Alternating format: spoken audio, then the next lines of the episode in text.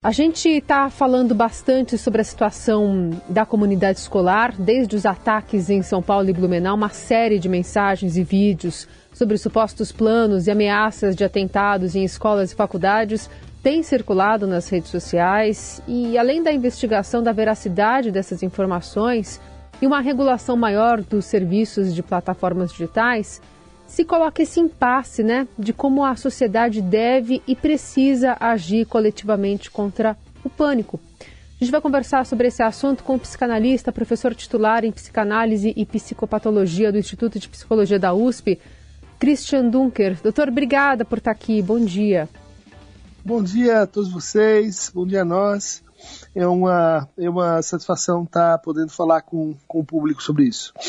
Doutor, além dessas supostas ameaças exporem essa falta de controle aí do Brasil sobre a circulação de alguns discursos de ódios em ambientes online, em aplicativos de mensagens, elas de alguma forma se autoalimentam, né? Porque quem recebe fica em alerta e esse medo motiva a busca ou a confirmação ou não daquela suposta informação.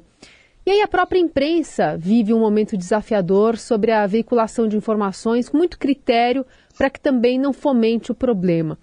Muitas dessas mensagens que chegam até nós, por exemplo, na rádio, são de pais dizendo que preferem, por precaução, deixar os filhos em casa. Queria ouvir do senhor como é, é possível fazer algum tipo de orientação, que seja por parte das famílias ou das escolas, para estimular uma convivência ou uma, uma, uma, um discurso de paz no meio dessa confusão toda. Uhum. Eu acho que você usa uma palavra muito própria para o momento, né? inclusive para o enfrentamento do, do medo, uh, que aparece de forma assim flutuante, mas também que é instrumentalizado nessa situação. Né? E, e, e, o medo, quando ele não é, não é bem conduzido, ele tem é, uma boa chance de transformar-se em ódio. Né? É, como, como esses dois afetos podem ser tratados? É, pela convivência pela proximidade entre as pessoas. Né?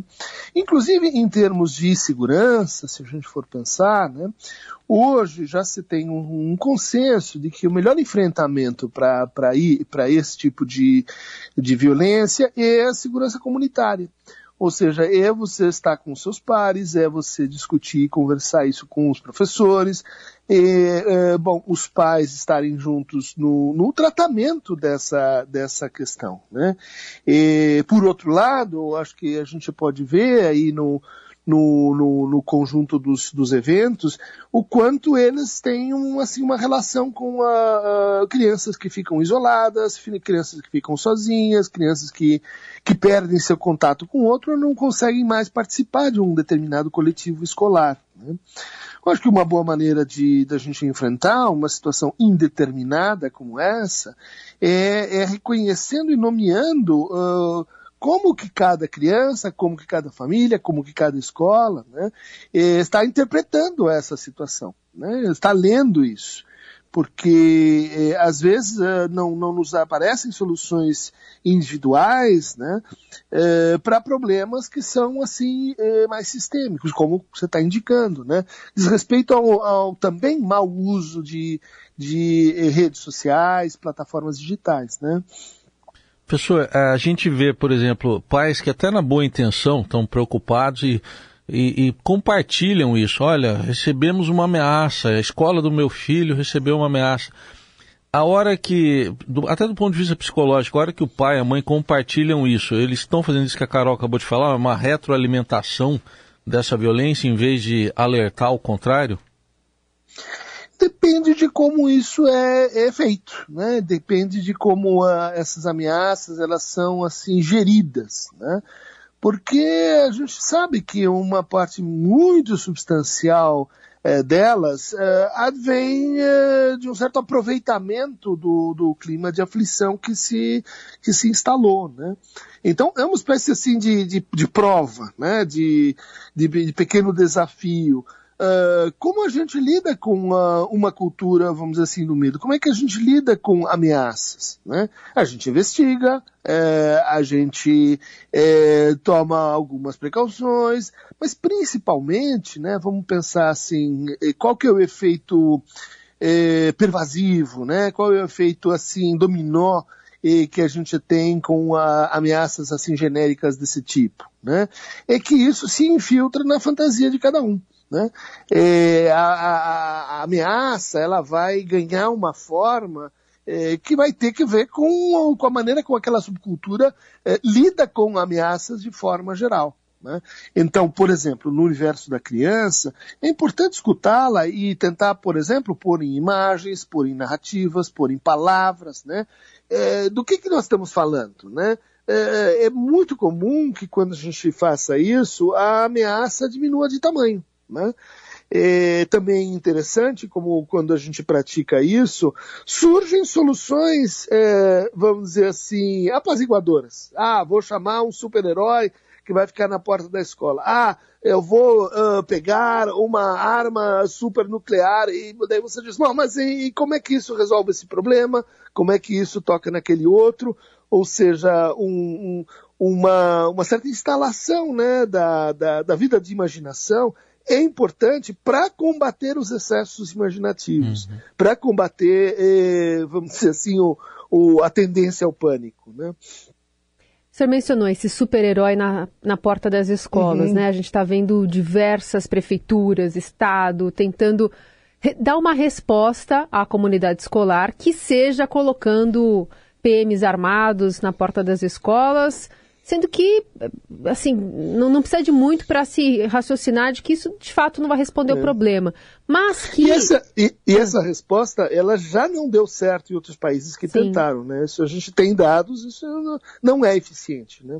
E, e que seja para talvez uhum. baixar um pouco a bola é, desse medo das famílias ou da comunidade. Nesse sentido, pelo menos, tem alguma forma de entender isso como é, enfim, uma, uma, prática que possa ajudar nesse, nessa confusão que a gente está vivendo, ou de fato é, é, apenas um movimento mesmo protocolar?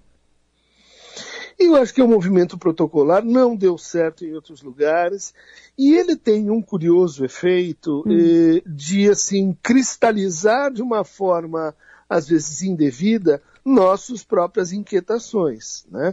É mais ou menos assim como aquela pessoa que coloca câmeras e trancas na porta de casa, e daí toda vez que ela entra em casa, ela lembra que, opa, temos um perigo aqui de segurança, opa, ah, existe um, um temor. Né? É, a, a, possibilidade de que alguém armado, que um detector de metais, que é, a, o armamento de eh, professores ou de, de, de, pessoas dentro da escola terminem redundando em mais violência é muito grande. Né? Eh, talvez a gente possa, possa assim aproximar as coisas, né? Eh, pensando no número de escolas, no número de ataques, né? Eh, de eventos raros, né? eventos que, se a gente pensar, são assim mais ou menos como, como a gente olha para os aviões. Né? Aviões dificilmente caem. Né? Quando eles começam assim a, a, a aumentar, né? dois, três caem ao, uh, em sequência, a gente fica com muito medo. Mas se a gente for olhar né, a quantidade de voos em relação ao perigo real que isso representa, a gente vai ver que tem coisas muito mais perigosas que a gente pratica na vida né? É, e que tem é, outras determinantes e tem outras contingências. O que acontece nesse caso é uma espécie de visibilização, né? talvez é, importante para a gente se perguntar né? É, por que as escolas? Né? Que, que, que, que, sociedade que a gente inventou em que, uh, bom, o perigo passa a ser as escolas. As escolas quando a gente sabe que tem, tem, tem outros lugares que poderiam ser alvos. Né? O que que isso diz no nosso momento, né? O que que isso diz de, da representação que a gente está fazendo nos nossos professores, e etc. Né? Ou seja, a, a, a interpretação do, do fenômeno social de, de, inquietação com as escolas, ela pode e deve se distender para aquilo que todos concordam, né? Um fenômeno sistêmico. Né? É, então, fenômenos sistêmicos você não enfrenta com medidas pontuais, medidas locais, né? É, você enfrenta pensando sistemicamente.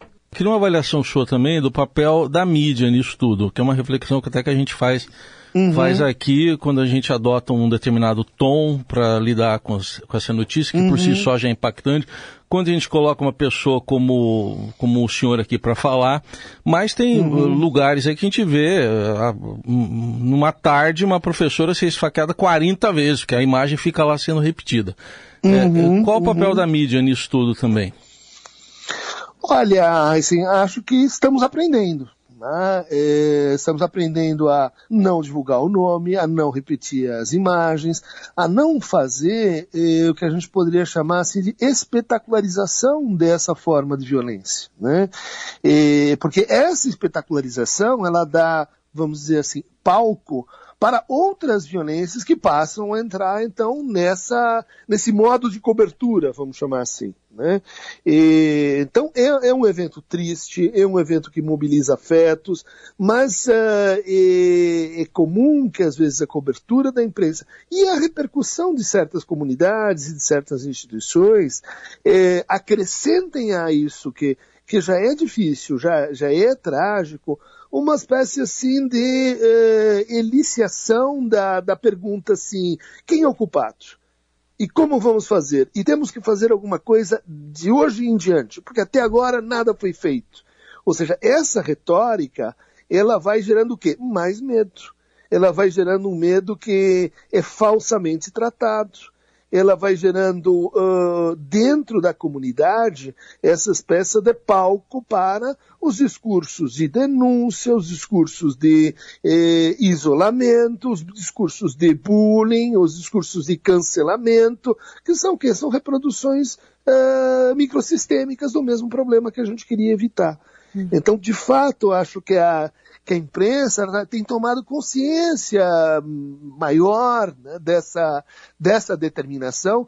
E, claro, apesar dos excessos que continuam, infelizmente, uma parte, eu diria, mais esclarecida da, da imprensa tem tomado cuidado ao falar disso, e, inclusive ao se aprofundar nessa, nessa problemática para além do quem é o culpado, ponho a culpa lá em alguém, é um caso isolado, é um transtorno mental, me livro daquilo e ao mesmo tempo exploro né, uma sensação psíquica de que houve uma intensificação no mundo porque aconteceu algo finalmente. Né? Muito bem, portanto, alguns, algumas direções aí apontadas pelo professor, né? Esse modo de encarar o problema unindo forças, sem buscar um isolamento e sem apontar culpados, esse, essa mania uhum. que a gente tem. Psicanalista, uhum. professor Christian Dunker, obrigada pela conversa mais uma vez. Sempre prazer ouvi-lo. Obrigado a todos, obrigado ao, à Rádio Dourado. Um abraço.